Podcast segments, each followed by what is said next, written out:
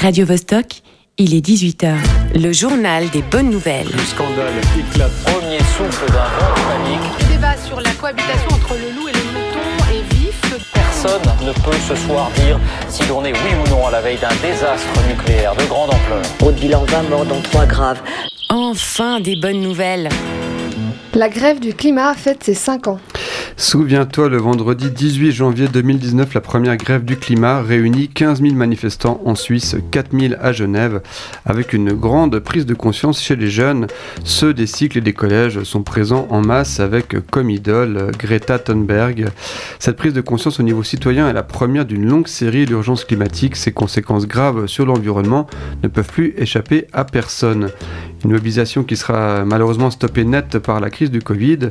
Aujourd'hui, on se mobilise encore, mais d'autres causes sont apparues sur le devant de la scène. On pense aux guerres en Iran, en Palestine ou en Ukraine.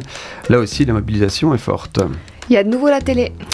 Oui, parce qu'hier soir, c'était pas gagné. hein. Les deux chaînes nationales RTS1 et RTS2 se sont arrêtées net, comme d'ailleurs Léman Bleu et les chaînes Carac. Paf À 22h12, silence. Mais que s'est-il passé? Il faut chercher du côté de la liaison entre Genève et Zurich, qui se fait par fibre optique le long de l'autoroute.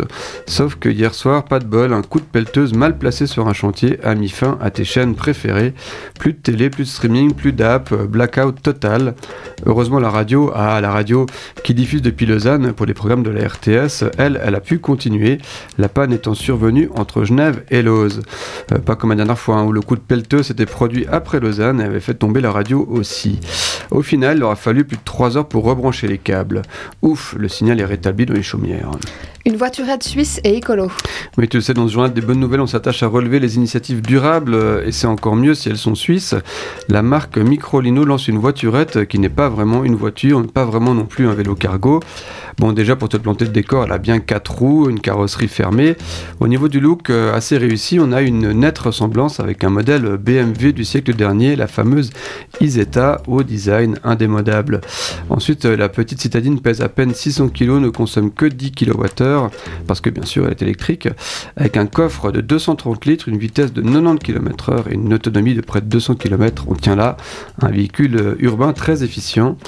On est euh, loin au hasard des 3 tonnes du Cybertruck de Tesla, la dernière catastrophe écologique en cours.